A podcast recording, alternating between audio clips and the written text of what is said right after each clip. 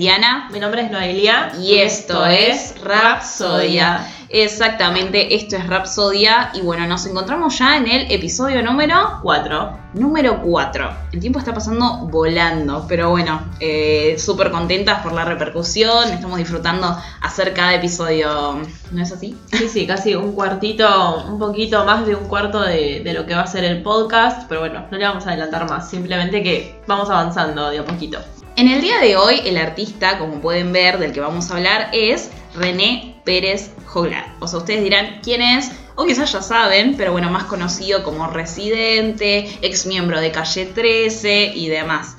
Eh, la verdad que en lo, en lo personal es un artista que admiro muchísimo. Eh, lo tengo que decir, soy fanática de él, de sus canciones, de lo que transmite, así que nada, es un placer hacer este episodio para mí. No sé, vos lo conocías, por mí seguramente lo conocías, no por otro motivo, pero bueno, me gustaría saber si antes de mí lo conocías o, sabías algo. Sí, yo formo parte de, esos eh, oyentes que lo conocían por Calle 13, ¿no? Sus canciones, qué sé yo, Atrévete, es infaltable, claro. claramente, y bueno, después que se hizo solista, bueno, les vamos a contar un poquito más ahora, eh, pero sí, yo lo conocía, no a profundidad, pero sí conocía. Tenías en mente claro, que, que, es un gran artista, claro, no podía faltar. Podemos arrancar eh, a decir que él nació el 23 de febrero de 1978 en Puerto Rico, eh, se crió en, en el pueblo de Trujillo Alto con su mamá, que era actriz, y con su papá, que era un abogado laborista. Al poco tiempo igualmente ellos se separaron pero bueno, esto no quita el hecho de que era una familia numerosa, con muchos hermanos y hermanastros, ¿no? De parte de su papá y demás.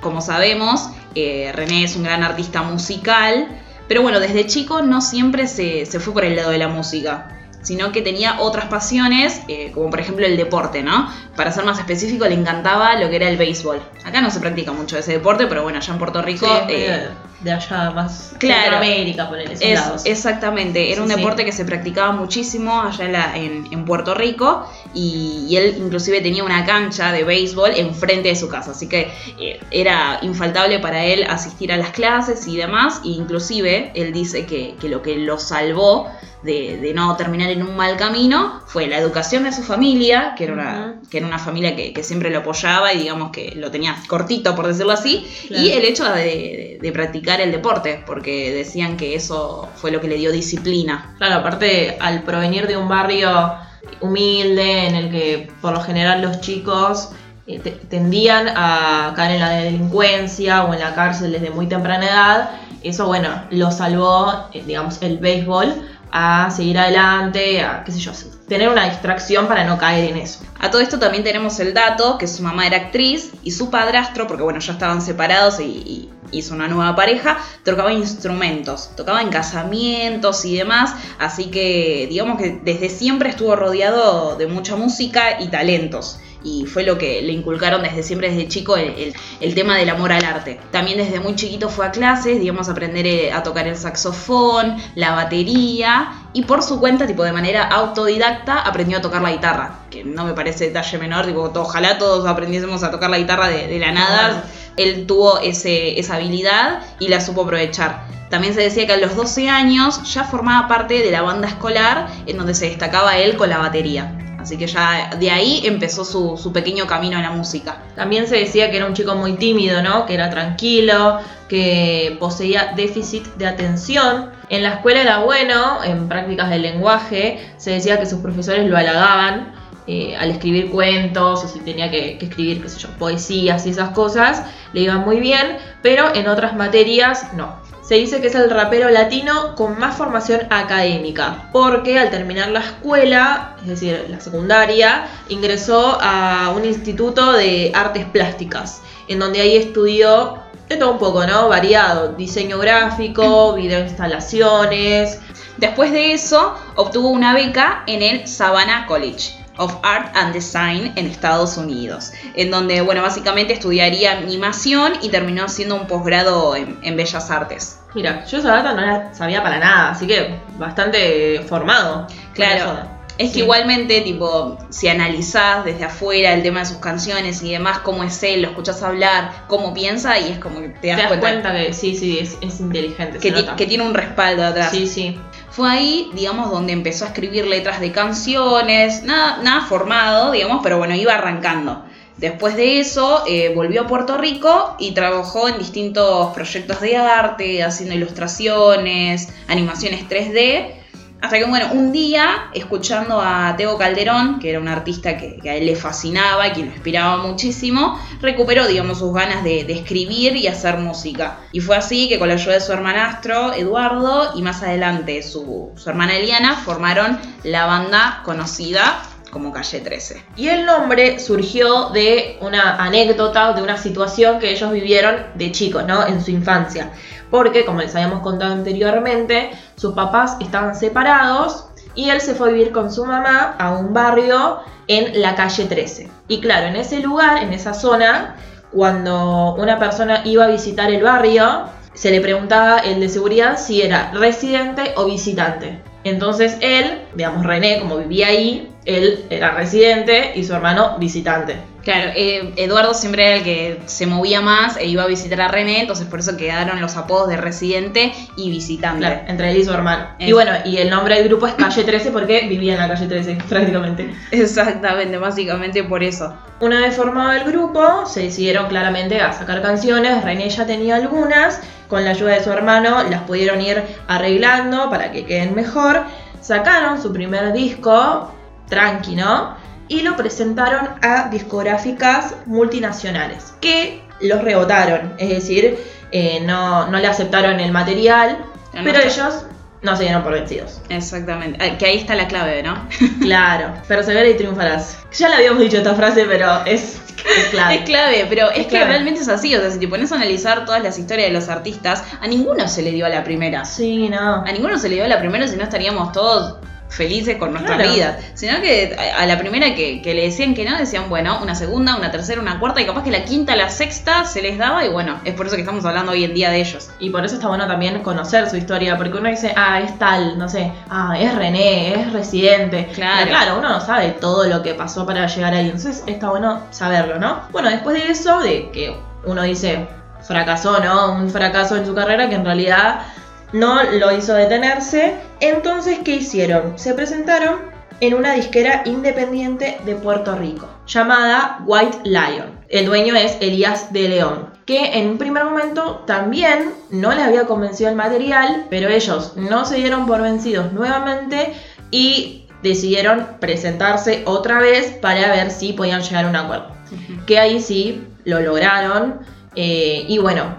Fue ahí donde firmaron, digamos. Como que se puede decir que fue, esta discográfica fue la primera en entender realmente la propuesta de René, ¿no? Y, visualizar que podía ser algo, algo grande.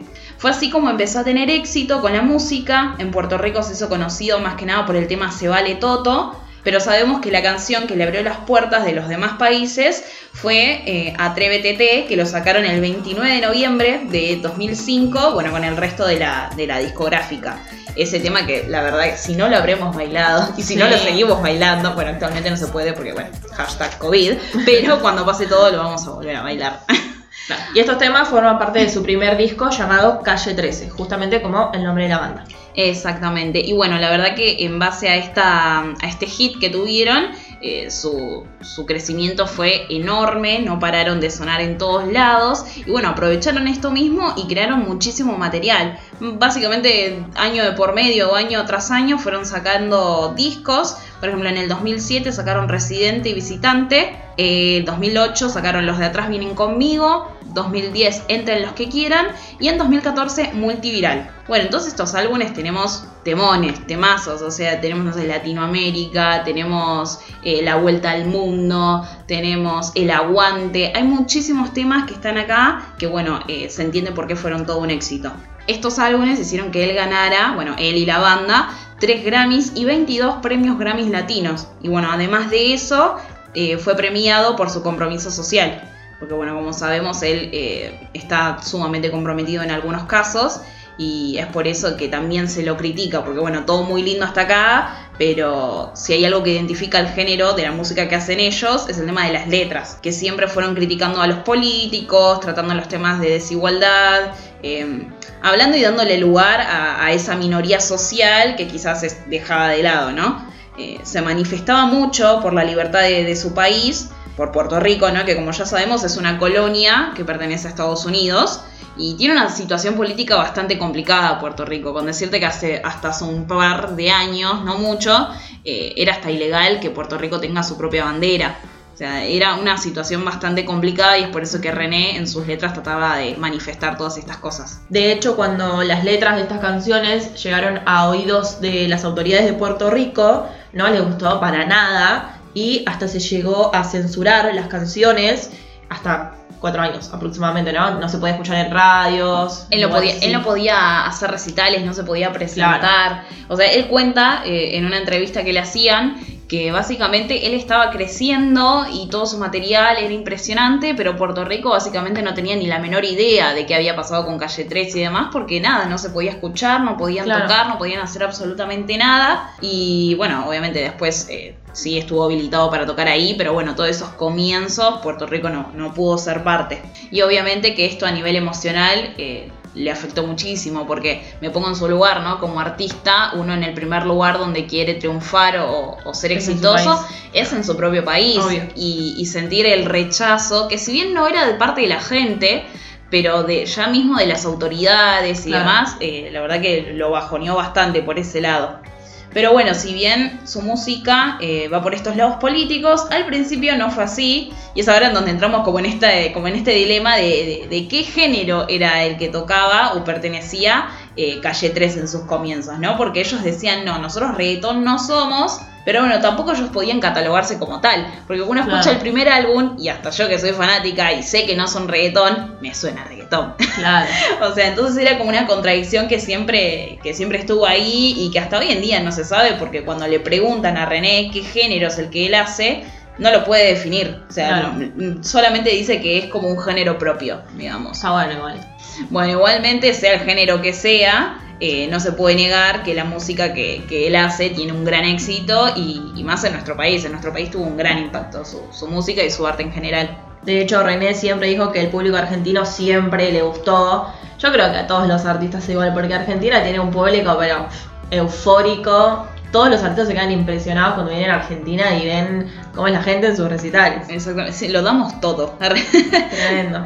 es genial. Aparte, está bien, todos los artistas cuando vienen acá dicen, son el mejor público del mundo. Pero bueno, él mismo admite que lo dice en otros países y que se le han enojado por haber dicho eso, pero bueno, él considera que Argentina tiene el mejor público del mundo. Ya que estamos hablando de Argentina, tuvieron colaboraciones con artistas de este país, como por ejemplo Vicentico en uno de sus primeros álbumes, también con Mercedes Sosa y casi con Gustavo Cerati.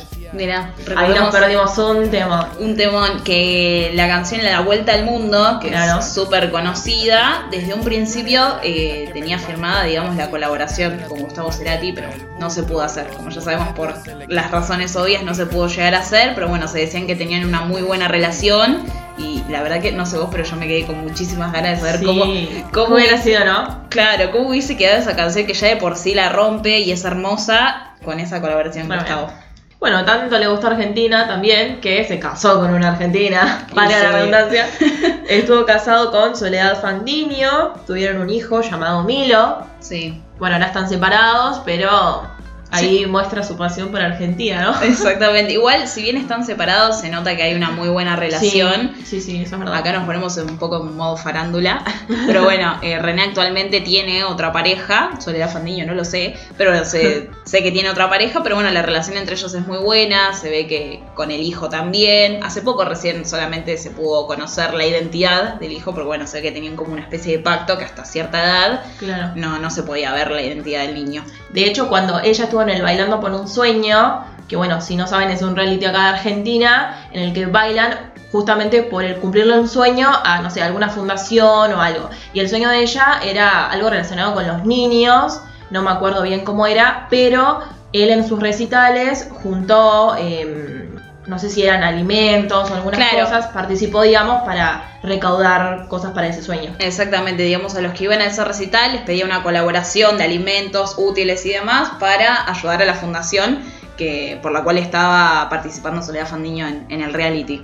Volviendo a lo que fue Calle 13, en el año 2015 tuvieron su última presentación y anunciaron que se iban a separar, ¿no? Era temporal, pero bueno, por ahora no, no se sabe de ningún regreso. No hay rumores de vuelta. No. Su separación fue para hacer contenido por separado, ¿no? Cada uno quería tener sus proyectos. René y Eli se hicieron solistas y su hermano Eduardo es productor musical. Entonces René toma el nombre de Residente para comenzar su trabajo como solista. Que bueno, valga la redundancia, su primer álbum se llamó así, eh, Residente. Y es un álbum bastante llamativo porque la música que contiene está basada en su ADN. Sé que suena medio raro decirlo. Hay un documental en donde él explica que se hace un ADN, un estudio de ADN, en donde muestra eh, de dónde proviene, pero de dónde proviene de verdad, porque nosotros tenemos la costumbre a veces de decir, no, tengo descendencia italiana, tengo, bueno, en mi caso tengo descendencia paraguaya, en realidad venimos... Mis antepasados, tal cosa. Claro. Sí, sí, sí. Pero con este estudio de ADN que él se hizo, muestra realmente las raíces, que mayormente son todos de África, de Asia. Eh, aprovechó los resultados de este estudio para visitar cada uno de estos lugares y, y otras partes del mundo, recolectando sonidos y juntando historias básicamente también. Eh, se decía que quería hacer música en estas distintas partes del mundo porque necesitaba que, que, estas voces contaran su historia. Estuvo en países como Mongolia, Moscú, eh, partes de China, partes de África eh, y demás. O sea, estuvo en muchísimos lugares, en países en donde fue azotadas por, por guerras, conflictos bélicos. En esos lugares, la verdad que, que hubo muchísima historia, pero historia sufrida. Entonces, es un documental muy bueno como para terminar de entender el álbum, porque a mí me pasó que me encantó el álbum, pero quizás uno dice, no, no entiendo por qué me gusta, porque la verdad que no es un género para bailar, pero no es un género tampoco para escuchar todos los días. Y claro, cuando, cuando terminás de ver el documental decís, claro, ahora entiendo por qué me gusta tanto, porque realmente en cada sonido hay una historia y hay algo que transmite. Entonces, nada, es un, es un documental bastante interesante, entretenido, que lo súper recomiendo, al igual que al álbum, que lo tienen que escuchar todos, porque está muy, muy bueno. Claro, aparte porque en canciones no. Muchas veces pasa que uno no termina de entender a, a la canción porque son letras simplemente. Entonces vos lo escuchas y quizás no lo terminás de entender como vos decís. Y justamente Residente, eh, sus canciones son como relatadas. Entonces está muy bueno que complementó un documental para que sus fans o la gente que le interese lo pueda ver y realmente termine de entender ¿no? el fin de este álbum. Que justamente eh, dentro del ranking realizado por la revista Rolling Stone de los 50 mejores álbumes del 2017, quedó en el puesto número 38, siendo el único en español. Con este álbum también hizo una gira mundial y acá en Argentina estuvo varias veces. En Buenos Aires, Córdoba, varias provincias. Exactamente, estuvo varias veces, de las cuales, gracias a Dios, pude ser parte. Eh, me acuerdo que, mm, bueno, cuando vino en 2017 en el Luna Park había hecho dos fechas. Y me acuerdo que fue una de las primeras cosas que me compré con mis primeros sueldos. que había sacado la entrada y yo dije, tengo que ir. Porque cuando era más chica, me acuerdo que había venido con calle 13. Pero bueno, no los pude ir a ver porque era chiquita, estaban en el Personal Fest, me acuerdo que los escuché por la radio, me acuerdo, los escuché por la radio y nada, cuando se me dio la oportunidad de 2017 fui, fui sola porque no tenía nadie que le gustaba Residente, fui sola y nada, la verdad que fue un show increíble, se tocó todos los temas, bueno, me pasaba eso, que como nunca había tenido la posibilidad de ir a verlo y ya se presentaba como residente, yo tenía la duda de si iba a tocar los grandes clásicos, si iba a tocar canciones de calle 13 y la verdad que superó todas mis expectativas porque se tocó desde el tema 1 hasta el tema... Todo, se tocó absolutamente todo y la rompió, así que fue, fue un show bastante muy bueno y nada, le tengo muchísimo aprecio a ese recital. Y después estuvo en 2018 en el Hipódromo de Palermo en noviembre, si no me equivoco, el 14 de noviembre aproximadamente estuvo ahí en el, en el Hipódromo de Palermo, que también fue un show tremendo, que, que básicamente tocó también temas de calle 13, pero bueno, se enfocó más en, el material de su álbum de Residente, así que nada, me acuerdo que estuvo... Vos. Mm, ¿Estuvo vos? no lo pude ir a ver. Estuvo vos como telonero. En esos momentos cometí el grave error de no ser admiradora de vos. Tipo, vos, si estás escuchando esto, te pido disculpas, te pido disculpas porque no pude verte. algún día se traerá. por, por entrar sobre la hora Entré, al show. entré sobre la hora al show y bueno, me perdí de, de ver a vos en vivo. Pero bueno, cosas que después... Gran anécdota por detrás de ese show. Algún día sabrán si nos juntamos a tomar un mate, un té, lo que sea, se los contaré el motivo de por qué no pude ir a ver a vos. Pero bueno, tema aparte. tema aparte, no importa. Así que nada, fueron experiencias bastante copadas que espero volver a repetir cuando pase todo esto, que venga y nada, me encanta. Realmente es un artista que admiro muchísimo. Lo más reciente que tenemos de René, canciones que sacó, es una colaboración con Bad Bunny, ¿no? Bellacoso. Bien, bien, bien bellacoso. Después con Ricky Martin, cuando estaban, bueno, con todo el conflicto en Puerto Rico. La canción se llama Cántalo. Exactamente. Por último, su canción que, bueno, se hizo muy conocida, dio mucho para hablar, llamada René, justamente con su nombre, que habla un poco de, de lo que pasó él. Él lo escribió en un momento de que estaba medio como con depresión, ¿no? Exactamente. Como que eh, relata sus momentos más oscuros. Claro. Que si bien el. Como, como con todo, ¿no? Que uno ve la mejor parte de la persona, la parte más alegre o más exitosa de la persona, pero hay Claro. muchas cosas por detrás que uno no sabe y bueno, lo manifestó todo en esa canción. Claro, como que te demuestra que detrás de todo el éxito, de todo lo que es él como artista, hay una persona detrás, deja plasmados sus sentimientos, sus emociones, que está muy bueno. Y también hace poquito habían sacado, ahora justo en, en cuarentena, que muchos artistas aprovecharon este momento de cuarentena para inspirarse y sacar temas, una canción que se llama Antes que el mundo se acabe. Que el video está bueno, no si no tenés pareja, porque muestra básicamente eh, parejas besándose y tiene la colaboración de, de muchos famosos. Está Messi, está Oriana Con Sabatini. Dybala, Ricky Martin. Hay, hay muchísimos artistas presentes, muchos artistas argentinos también, así Sí. que es un, es un lindo tema también, pero bueno, eh, pueden buscar el video en YouTube, que ahí van a ver eh, los detalles de lo que le estamos contando. Por último, decir que René es un gran artista, ¿no? Que tiene grandes canciones, nos dejó grandes éxitos como Atrévete, como ya les dijimos, que sigue sonando. Y bueno, yo creo que va a seguir sacando grandes temas. Recién arrancó su carrera como solista prácticamente. Sacó solamente un álbum, seguramente debe estar preparando el segundo. Así que todos los que quieran escuchar sus canciones, búsquenlo, sus videos. Tiene letras muy buenas, muy reflexivas. Así que llegamos al final, ¿no? De este capítulo. Se está terminando nuevamente el capítulo de Rhapsody, cada vez pasa más rápido todo. Tremendo.